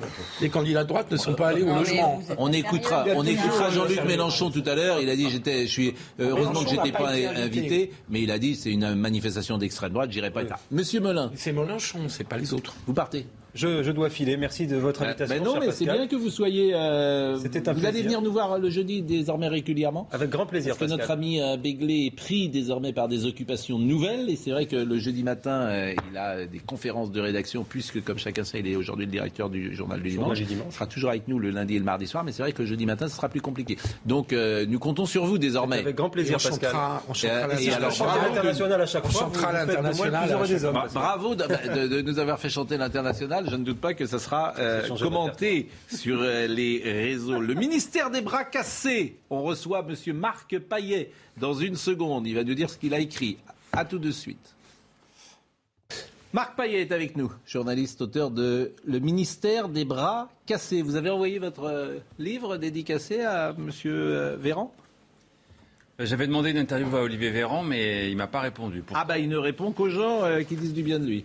Donc, euh, J'ai vu pas mal de monde pour ce bouquin, euh, plus de 50 personnalités, euh, des conseillers, des hauts fonctionnaires, des médecins et même deux ministres, puisque j'ai eu Blanquer et puis j'ai eu Agnès Pannier-Runacher. Mais M. Véran n'a pas, n'a pas souhaité répondre. Mais je pense qu'il est très occupé, il avait sûrement mieux à faire. Bon, euh, pourquoi les bras cassés? Bah, les bras cassés, c'est des fois des équipes qui jouent mal au foot, hein, mais c'est dit sur un ton un peu affectueux, une équipe un peu de, de remplaçants, bras cassés parce que l'administration, euh, euh, l'administration sanitaire était quand même un peu en panique euh, au cours de la première année, en particulier en 2020. Donc c'est le sens du titre, et en même temps les bras cassés parce qu'on leur a aussi un peu cassé les bras, parce qu'on leur a enlevé euh, des moyens. Parce que Personne des ne années- lira comme ça. hein. Franchement, on a l'impression que c'est des amateurs. Ou, euh, ou est-ce que, euh, quand, quand tu lis ça, tu dis les bras cassés. Bon, voilà, ils ont été nuls. C'est ce que c'est ce que tu dis. Mais, écoutez, franchement, pendant la première année, euh, c'est vrai que la crise des masques, euh, bah, on n'a pas vu de masques, et puis on s'est quand même rendu Oui, compte que l'administration. euh, mais bon, là, fait- là ouais, honnêtement, moi, je- pour le coup, je leur pardonne. Euh, je veux dire, là, je, je pardonne les six premiers mois. Je- voilà, ils n'avaient pas prévu les masques, ils se sont trompés. C'est pas ça, c'est pas ça. Moi, ce qui m'a, c'est après euh, que je trouve que euh, on peut euh, faire des critiques plus plus fortes. C'est-à-dire, c'est quoi les critiques? C'est fin juin 2020 de ne pas prévoir ou d'imaginer que euh, le Covid va revenir et de ne pas mettre en place des solutions avec plus de lits. Ça, je trouve qu'on peut quand même reprocher à l'administration de ne pas avoir euh, mis en place plus de lits. Alors, on nous explique En avoir euh, fermé. Qu'on ne peut pas euh, former un réa, etc. C'est possible. Mais quand même, tu te dis, euh, euh, voilà, tu peux faire une, comment dire, une, santé de guerre, si j'ose dire. fermer. Surtout ce qui est intéressant, moi c'est une enquête sérieuse. hein. Ouais, bah J'ai oui. toujours suivi la santé aux. Parisiens pendant depuis des années. Ministère de la Santé, la canicule 2003, c'est moi qui l'ai révélé en, en premier. C'est pas un fait de gloire, mais c'est déjà le, le ministère de la Santé qui était un peu aux abois. Je dis pas que Mattei c'est la même chose maintenant, mais enfin ça m'a intéressé de me plonger dans le cœur du réacteur, de voir comment marchait l'exécutif, cette zone d'ombre. On a beaucoup vu les médecins et les hôpitaux, on n'a pas beaucoup vu ce qui se passait au ministère de la Santé, ce qui passait à l'intérieur, ce qui se passait dans les centres de crise. Alors, qu'est-ce qui se passe eh J'ai interrogé plus de 50 personnes, des conseillers, des ministres, des hauts fonctionnaires, des médecins, des politiques.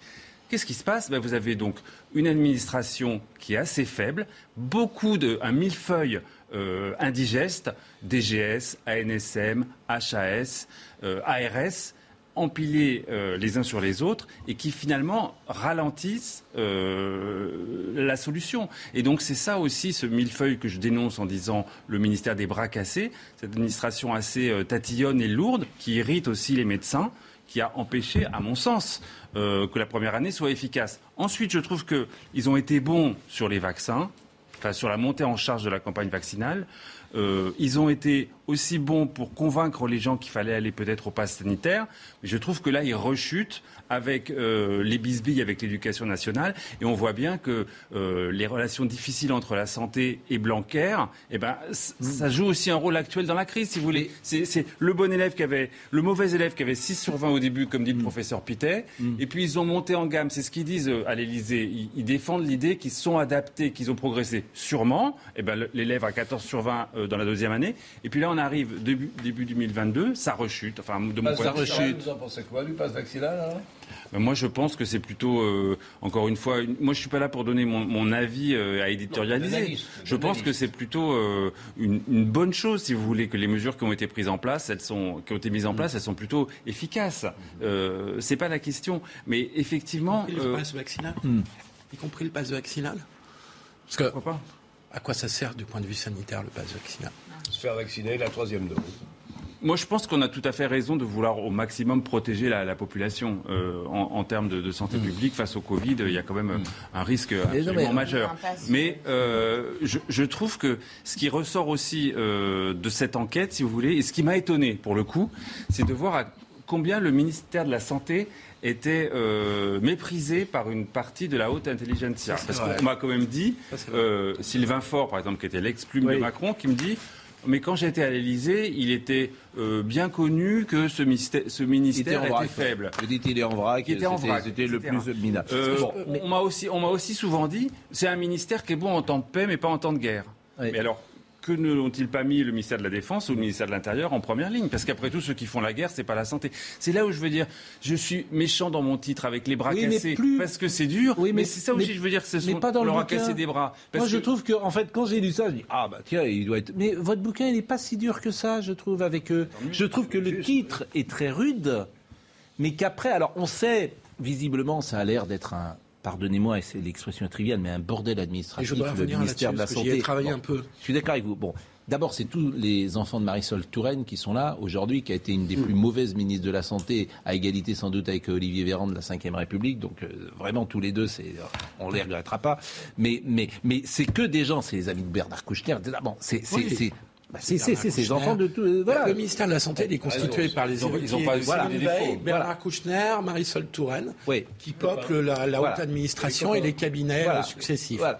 Exactement. Et ce que vous dénoncez, je trouve que vous avez raison. Hein. C'est-à-dire que l'éclatement du ministère avec des agences, il y a un nombre d'agences sanitaires qui est incroyable, plus les ARS qui, ont, qui, sont extrêmement discutables depuis surtout la réforme de François Hollande où il y a que 13 régions, donc ça fait des ARS très éloignées du terrain. Tout ça c'est vrai, mais tout ça, ça a été les réformes qu'ont voulu les gouvernements de gauche et de droite depuis 25 ans. Et suite à quoi? Suite à l'affaire du sang contaminé, qui est le vrai traumatisme de ce ministère. Mais franchement, il a tout ce que mais Macron aurait pu réformer. Juste Macron, aurait pu, Macron aurait pu réformer parce que le professeur Pittet, quand il lui remet le rapport, euh, Emmanuel Macron a confié au professeur Pittet, une, au professeur suisse, vous vous rappelez, une analyse. Que s'est-il passé sur ce ministère? Il lui dit vous devez réformer. Il n'a pas réformé. Pour l'instant, il n'a pas Écoutez, c'est un ministère qui a été traumatisé par l'affaire du sang contaminé. Je trouve qu'il a il a très longtemps. Ou le DGN. Oui, mais moi, je trouve. Mais oui, mais vous avez du risque sanitaire, Pascal. On, du risque judiciaire, pardonnez-moi. On en a beaucoup parlé. Oui, mais Philippe, vous êtes un représentant, pardonnez-moi de le dire comme ça, de l'administration. Les choses, une nouvelle fois, sont plus simples que ça. La PHP, c'est le premier employeur de l'île de France. Vous avez un tiers des gens qui n'ont jamais vu un médecin. Tout le monde s'accorde à dire qu'il y a un millefeuille administratif insupportable. J'ai reçu hein. ici dix fois M. Perromort qui m'explique qu'au début de sa carrière, quand il voulait simplement mettre en place à l'hôpital, euh, euh, comment dire, euh, un poste d'infirmière dans son service. Oui, ou un nouveau secteur. Il avait un interlocuteur. C'était en 1985 quand il a commencé. Aujourd'hui, il en a neuf. Et ça, c'est la France. Vous avez raison. C'est tout. Ben, c'est vous tout. avez raison. Et, je, je, et, voilà, je vous dis pas le contraire du tout. que ça. C'est ce que j'étais en train de dire. Et pour, oui, mais ça, c'est pas pardonnez-moi, c'est pas le sang contaminé. Si, parce, que, c'est une, c'est une logique. C'est une ça a largement logique, contribué, C'est une logique de l'État profond. C'est une logique de gens qui se refilent le poste. C'est une logique de la haute énarchie depuis ça, 40 ans en France. Mais si, c'est toujours la même chose. Non, c'est Monsieur Payet qui est là. Est-ce que ce que je dis d'abord est vrai sur la multiplication de ces fonctionnaires qui ne servent à rien? On veut des médecins, on veut pas des gens. Martin Hirsch, ne...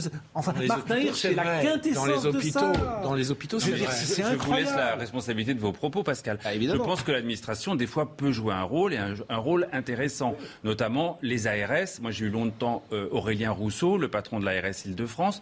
On voit qu'au début. C'est un enfermiste, lui. Hein. Ils, ils, étaient. C'est un, un, enfermiste, euh, mais enfermiste de chez enfermiste, hein, Aurélien Rousseau. Mais, hein, au départ, ils étaient à la ramasse, je le dis dans mon bouquin, ils ne voyaient rien venir, et mm. puis ils se sont quand même adaptés, ils se sont améliorés, ils ont fait ce qu'ils pouvaient. Mm. Et donc, c'est vrai que ces gens-là, je pense aussi que l'administration, d'une certaine façon, a pu sauver des vies. Quand ils disent qu'il faut organiser un système de soins parce que c'est pas la main invisible qui fait que si vous, vous allez à l'hôpital, c'est un endroit pas loin. Ils ont raison. Simplement, ce qui est paradoxal, c'est qu'ils disent des choses qui sont vraies et qu'en même temps, mm. bah, le système marche pas bien, qui sont, qui sont effectivement mais, assez nombreux, je, je, et qui sont mal coordonnés. Je vais vous faire un, un vrai paradoxe. Les médecins gâchent l'argent qu'on leur confie et que seuls les non. énarques peuvent gérer le système de santé. Je vais vous dire, je vais vous dire, c'est extrêmement simple là encore, et c'est horrible ce que je vais dire. Vous, vous, allez dans un hôpital privé, vous allez dans un hôpital public et vous voyez la différence. Je ne vais pas citer un hôpital très célèbre à Paris parce qu'effectivement, il est réservé à une clientèle de, euh, plutôt aisée, mais effectivement, américain?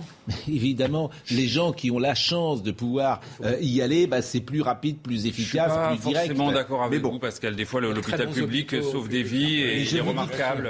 Et il est remarquable. bien sûr que Pompidou, c'est exceptionnel, bien sûr, mais je vous répète, le millefeuille administratif, et ça, c'est l'état profond. Un million de fonctionnaires en plus en 20 ans. Un, Où sont-ils voilà, Un petit mot sur locales. Raoul, parce que voilà ce que vous écrivez. Le savant qui décoiffe, surnommé par ses ennemis Megalomanix, a su user de relais d'influence pour bâtir l'IHU, un institut qui lutte contre les maladies infectieuses. Il a des appuis à droite Valérie Pécresse, candidate à l'élection présidentielle, actuelle présidente de la région Île-de-France et qui dirigeait pendant la présidence de Nicolas Sarkozy le ministère de la Recherche et de l'Enseignement supérieur, a soutenu le projet. Il a aussi des relais à gauche, car la ministre socialiste de la Recherche de François Hollande, Geneviève Fioraso, a fait de même. En revanche, Didier Raoult a été en conflit avec l'INSERM, présidé alors par le professeur Yves Lévy, par ailleurs mari de la ministre de la Santé Agnès Buzyn, qui, est, qui estimait que cette IHU ne devait pas être certifiée au plus haut niveau. Une querelle de clocher dans les hautes sphères qui n'a pas empêché cette institution de voir le jour, soutenue par une large partie de la classe politique marseillaise, alors de Renaud Muselier, président LR du Conseil régional PACA, médecin de formation à Michel Rubirola, élu maire de Marseille sous l'étiquette Europe Écologie Les Verts, à la tête du printemps marseillais avant de démissionner et de devenir première adjointe, etc. C'est euh, Raoult. Raoul, c'était effectivement un personnage de cette crise, incontestablement. Donc, euh, je ne pouvais pas non plus euh, ne pas y consacrer un chapitre. Mais je trouve quand même qu'il était quand même plus euh, influent dans la première partie de la crise que maintenant, où je trouve son étoile a un peu pâli.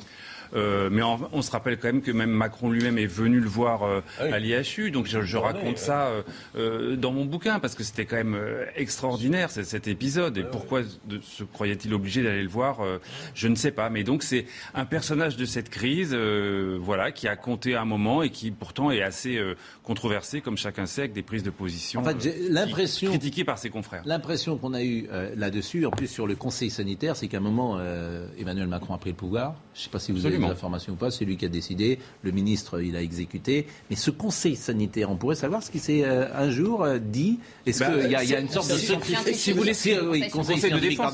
Le Conseil de défense sanitaire. Je veux dire, euh, un jour, le secret sera levé des délibérations parce que c'est quand même exactement. Mais c'est pour ça que j'ai fait ce bouquin. Oui. Il y a une zone opaque dans Ah cette oui. crise. Pourquoi? Parce qu'on a, ils ont communiqué à fond, mais en parlant sans dire l'essentiel. Qu'est-ce qui se passait dans, dans, au Conseil de défense? Bah, C'était secret défense, donc on ne savait pas. L'objet de mon bouquin, c'est de révéler comment fonctionnaient les cellules de crise. J'ai eu Anne-Marie Armenteras, qui est la conseillère euh, spéciale d'Emmanuel Macron, qui a eu la gentillesse de me parler et de me confier quelques éléments. Et on voit en défense qu'ils étaient effectivement, ils partaient de rien, que c'était extrêmement compliqué, qu'ils se sont mobilisés. Donc elle a eu la gentillesse de me parler, me donner son éclairage. C'est très utile. Mais effectivement, euh, il y a toute Mais une zone d'ombre. scientifique, par exemple, il a pesé? Le conseil Delfrécy, il a pesé Moi, je pense pas Il a forcément. pesé sur Non, les décisions Pas beaucoup, je pense. Pas beaucoup. Donc il a servi à rien. Non, c'est un Bah, il a conseil. servi, il a pas- Mais après, ce qu'ils disent, c'est que l'exécutif a besoin de, Et de qui gens a, qui donnent des piloté, conseils. qui a piloté tout Bah, Emmanuel Macron. vous Emmanuel Macron lui-même, puisqu'il était à la tête du Conseil de défense. Bah, et on voit bien, d'ailleurs, il a eu raison à certains moments, comme en février 2021, De ne pas enfermer. Où les, où les types de la santé exigeaient, là, pour le coup, à tort, de vouloir reconfiner. Et il a décidé, et d'ailleurs, je pense qu'il a tout à fait bien fait, de, de reprendre la main et que l'exécutif ne devait pas se faire dicter la main par Et comment les vous expliquez euh, ce courant enfermiste si fort Le risque. Parapluie, les précautions. Le risque. Qu'est-ce que vous appelez le courant enfermiste? Bah, Le courant de ceux qui voulaient fermer le pays en permanence, qu'ils soient administratifs ou médecins. Bah, écoutez, d'abord, un, un- un ami me disait qu'il faut comprendre aussi, quand on bosse en réanimation, c'est très particulier. Et donc là, il leur rendait plutôt hommage. C'est c'est un espèce de traumatisme pour les médecins réanimateurs qu'on voyait la possibilité qu'énormément de gens arrivent dans votre service.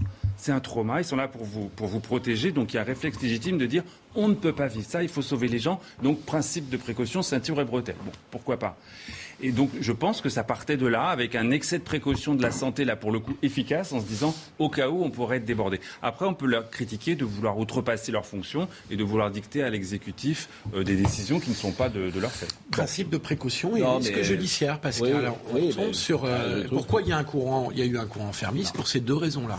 Bah, Ah, mais alors c'est drôle parce que le principe de précaution, euh, on l'a eu pour ça, mais alors on, l'a pas, du pour- tout avec l'a euh, pas les enfants, Schengen, hein, avec euh, Principe non, non, mais même au l'a sein pas de la crise. C'est une autre logique. Oui, c'est- c'était L'Europe, Même au c'est sein de la crise La sanitaire. liberté de circulation.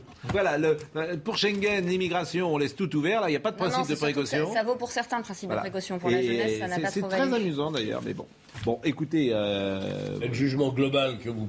On, on termine la liste, là, vous donnez, puisque la mode est à donner des, des mentions. C'est bien, c'est médiocre, c'est Eh ben, passable, c'est quoi Euh, mention euh, médiocre pour la première année 2020, Mhm. passable pour 2021 et 2022, on verra. Oui, mais Et vous n'êtes pas si dur, hein, c'est ça Oh, qui est. il y a quand même- euh, quand même vous êtes comme si dur. hein. Vous êtes beaucoup si moins dur Alors, on votre va titre. appeler euh, Noémie Schulz dans une seconde. Je ne sais pas si elle est déjà euh, en direct d'ailleurs avec nous. Donc on va l'appeler, parce qu'il faut l'appeler, euh, bien évidemment. Euh, mais je voulais vous proposer deux ou trois petites... Alors on a terminé sur euh, Alliance, on a tout dit ce que vous vouliez dire, ou vous vouliez rajouter euh, un mot sur euh, la police qui a reçu euh, Il y a hier... un peu de surenchère corporatiste quand même. Bon. Un peu de surenchère. Mais pourquoi? Mais- Non, je dis que Marine Le Pen, à un moment donné, je, je l'ai écouté en direct, Ouais. elle nous a parlé de l'accès des policiers aux, pol- aux piscines. Je veux dire, est-ce que c'est du niveau des candidats à la présidentielle de satisfaire toutes les, de répondre à toutes les demandes catégorielles d'un syndicat qui a ses demandes catégorielles C'est son rôle de syndicat. Mais est-ce que c'est le rôle des politiques Si vous retenez que ça, de, de- Ah non, moi mais ce que j'ai retenu, sa par exemple, c'est politique les peines planchées. Est-ce que les Oui, peines planchées, ça marcherait tout simplement Est-ce que ça c'est efficace Comment Oui. va-t-elle mettre en application les peines planchées euh, euh, s'il n'y a pas les places de prison et si les juges, euh, finalement, euh, est-ce qu'on, alors elle, elle va avoir un discours très ferme vis-à-vis des magistrats? Bah, effectivement, euh, la, la question que vous posez est, est une vraie question. C'est-à-dire que si tu fais des peines planchées et que tu n'as pas euh, de prison pour les accueillir, euh, Si les pas pas ça, va moyens, être, ça, va- ça peut être compliqué. Ça, ça peut être compliqué. Mais les magistrats, euh, à ce moment-là, c'est à la politique. Enfin, tu votes pas pour des magistrats. Tu votes pour un candidat qui a une politique pénale. Donc les magistrats, ils sont très gentils, mais ils, sont, ils peuvent peut-être appliquer la politique pénale pour laquelle euh, euh, le candidat Alors, a je crois été qu'elle a élu. l'intention, elle a de réduire le la champ de politique pénale- l'interprétation. La politique pénale à l'heure actuelle, elle est fortement euh, dictée et imprimée par Madame Belloubet. D'abord par Madame Taubira et Monsieur le garde des Sceaux d'aujourd'hui n'a pas fondamentalement changé l'idée que d'aller en prison c'est pas terrible, que c'est sans doute ben, ce qu'on ah, peut faire de faudrait- pire avec un délinquant et il y a peu, il y a peu aussi le problème des places de mais prison. ce qui est vrai dans cette idée, c'est que l'oisiveté est mère de tous les vices. Globalement, on considère que la maison, c'est polluant, quoi, que la prison, c'est pas bien, et qu'on préfère des peines alternatives que d'autres. Mais pour le moment, on a, on a, on a une politique pénale qui donne manifestement pas satisfaction, ni aux, ni aux Français, ni aux policiers, et qui a un vrai problème. On n'échappera pas à une réforme de la justice l'année prochaine, c'est une évidence. Et puis il y a un problème de moyens des magistrats. La réalité, Oui, c'est qu'il y a 30 ans d'économies faites sur le budget de la justice. Et que donc les magistrats, ils viennent avec leur ramette de papier pour imprimer le- leur. Et c'est toujours la même question. De quelque côté que tu te tournes, t'es le pays qui paye le plus d'impôts, qui a le plus de prélèvements, de un côté que tu te tournes, c'est un désastre. Oui. Donc, vous je- parliez tout il y à a l'heure. y voilà, il y a Dans les prestations sociales, dans les retraites, euh, dans 100 les prestations. Noémie Schulz est avec nous euh, en direct de Grenoble. social. Avant cela, je voulais juste vous montrer une image, parce que cette image était tellement impressionnante, c'est des images des boueurs de Marseille. Visiblement, la, la grève a pas duré. La grève de trop. Bon, bon mais manifestement, oui, mais manifestement, bon, euh, ils ont quand même obtenu quelque chose. Mais voyez cette image, c'est une séquence euh, que j'ai repérée sur les réseaux sociaux euh, hier, euh, d'une rue de Marseille, ville que vous connaissez bien, Jean-Claude Dacier. Regardez. Oh, non, on connaît un peu, mais bon. Si, si, tu connais bien. Donc voilà, euh, je ne sais pas dans quel arrondissement euh, de Paris c'était. C'était euh, sur le Twitter de Jérôme Godefroy, pour tout vous dire que j'ai repéré cette image. Et euh, voilà, nous sommes en On respire l'air 2022. pur à Marseille. Nous sommes en 2022. Heureusement qu'il y a la mer et le vent. Vous êtes en 2022 à Marseille et euh, bon, bah, manifestement, ils ont quand même trouvé une solution. Noémie Schulz est donc là. C'est donc le quatrième jour euh, d'audience. Euh, Noémie, merci d'être avec nous. Nordal Lelandais a longuement été interrogé euh, sur euh, son parcours euh, de vie.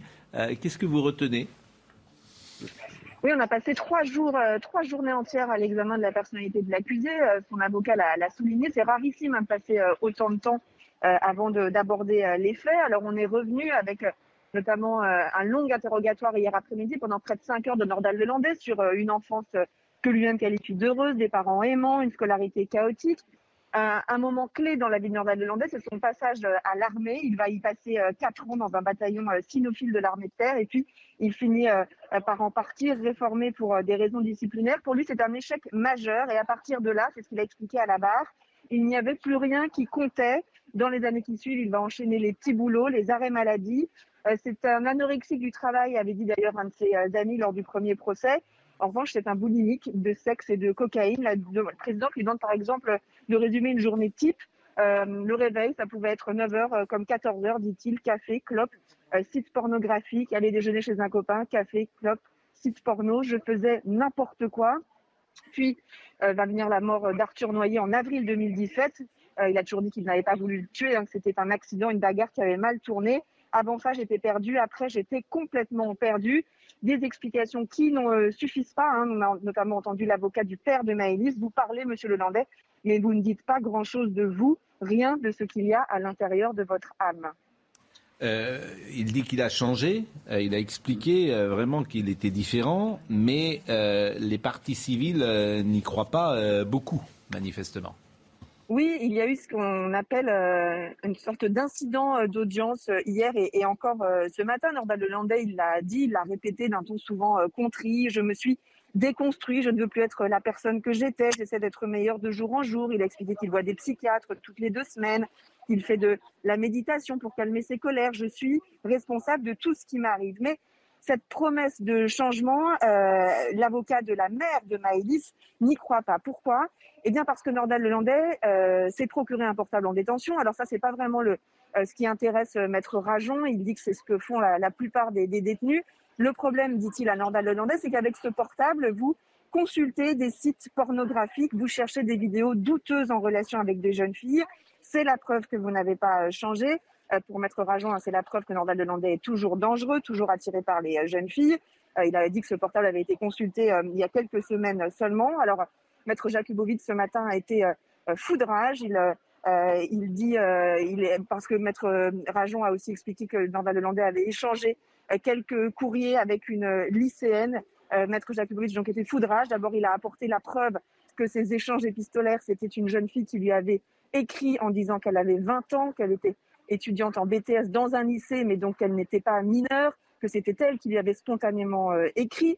Et puis sur la, consultation des sites pornographiques, il dit euh, d'abord, on le sait, les, détenus souvent ont un portable, c'est un facteur de paix sociale en prison.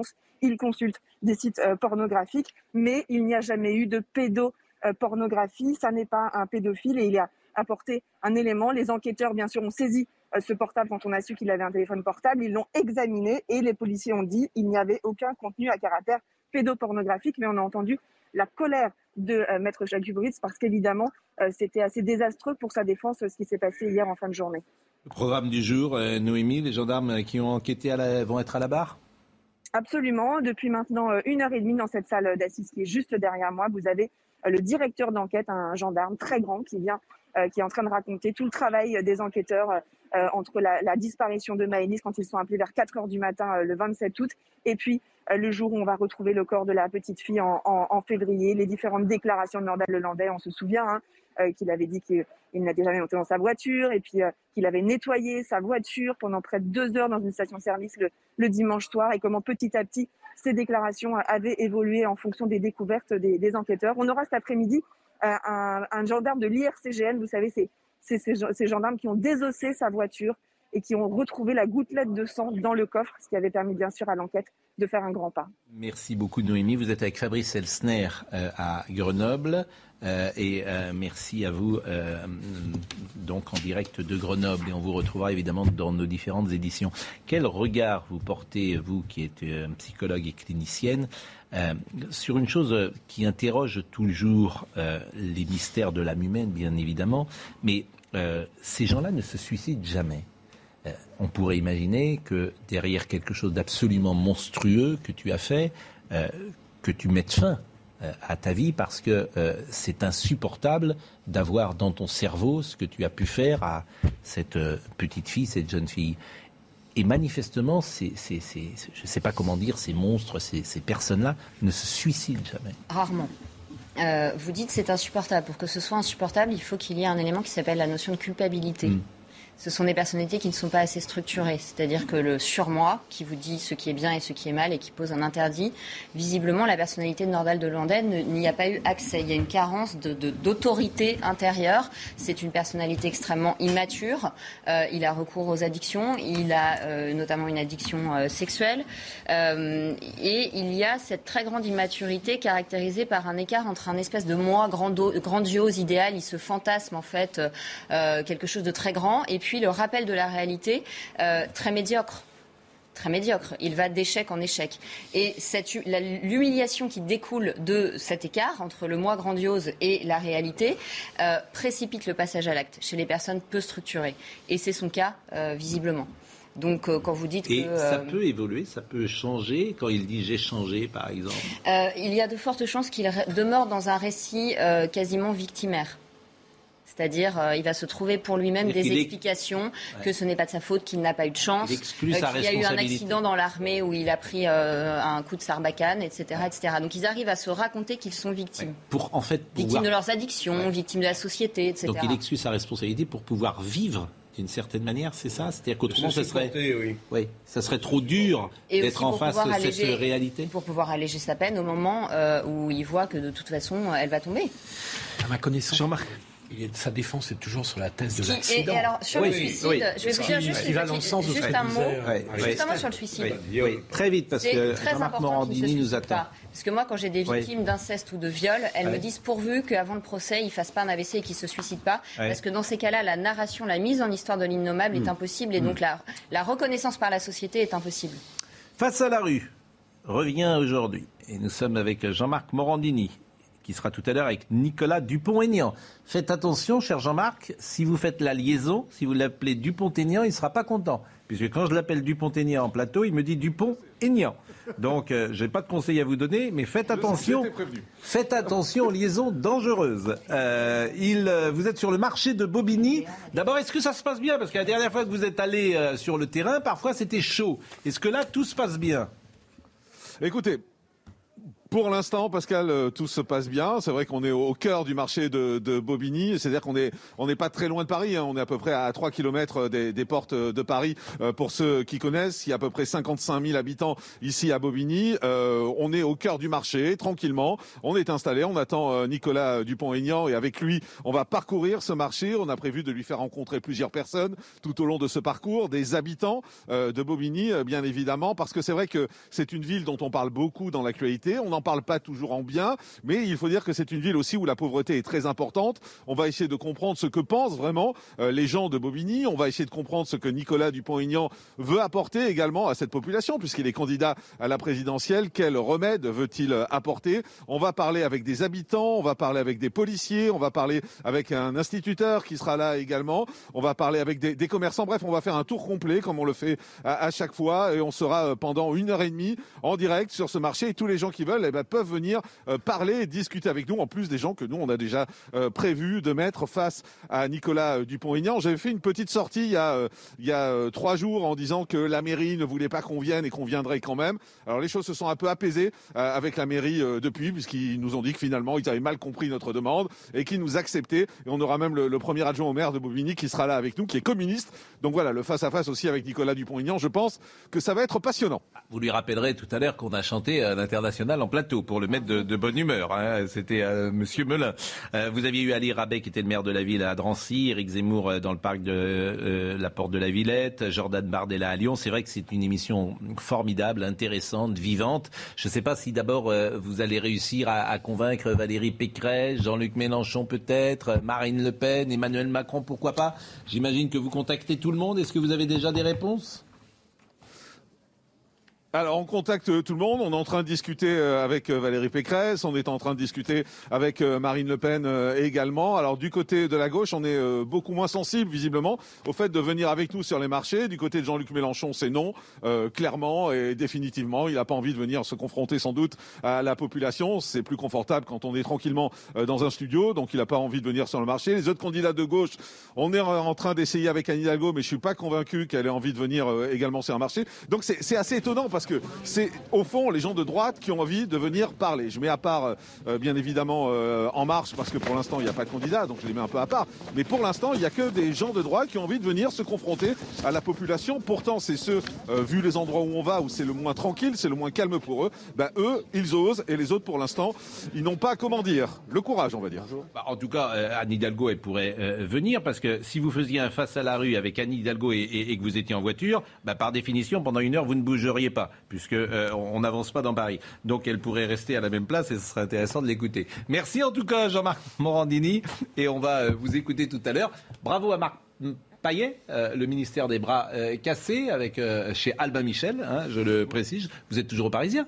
Non, je suis plus au parisien, je suis euh, en freelance maintenant. Maintenant, vous êtes en freelance. Eh bien, écoutez, euh, bravo pour ce livre et, et bonne route et bonne chance à lui. Euh, merci à Audrey Missiraka qui était à la réalisation, à Timour Boussa qui était au son, Bouka Abella était à la vision. Merci à Marine Lançon, à Justine Cerquera qui était avec nous ce matin. Donc Jean-Marc dans une seconde. Rendez-vous ce soir.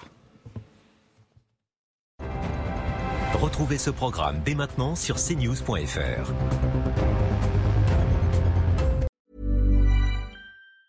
Planning for your next trip? Elevate your travel style with Quince. Quince has all the jet setting essentials you'll want for your next getaway, like European linen, premium luggage options, buttery soft Italian leather bags, and so much more. And it's all priced at 50 to 80% less than similar brands. Plus, Quince only works with factories that use safe and ethical manufacturing practices. Pack your bags with high-quality essentials you'll be wearing for vacations to come with Quince. Go to quince.com slash trip for free shipping and 365-day returns.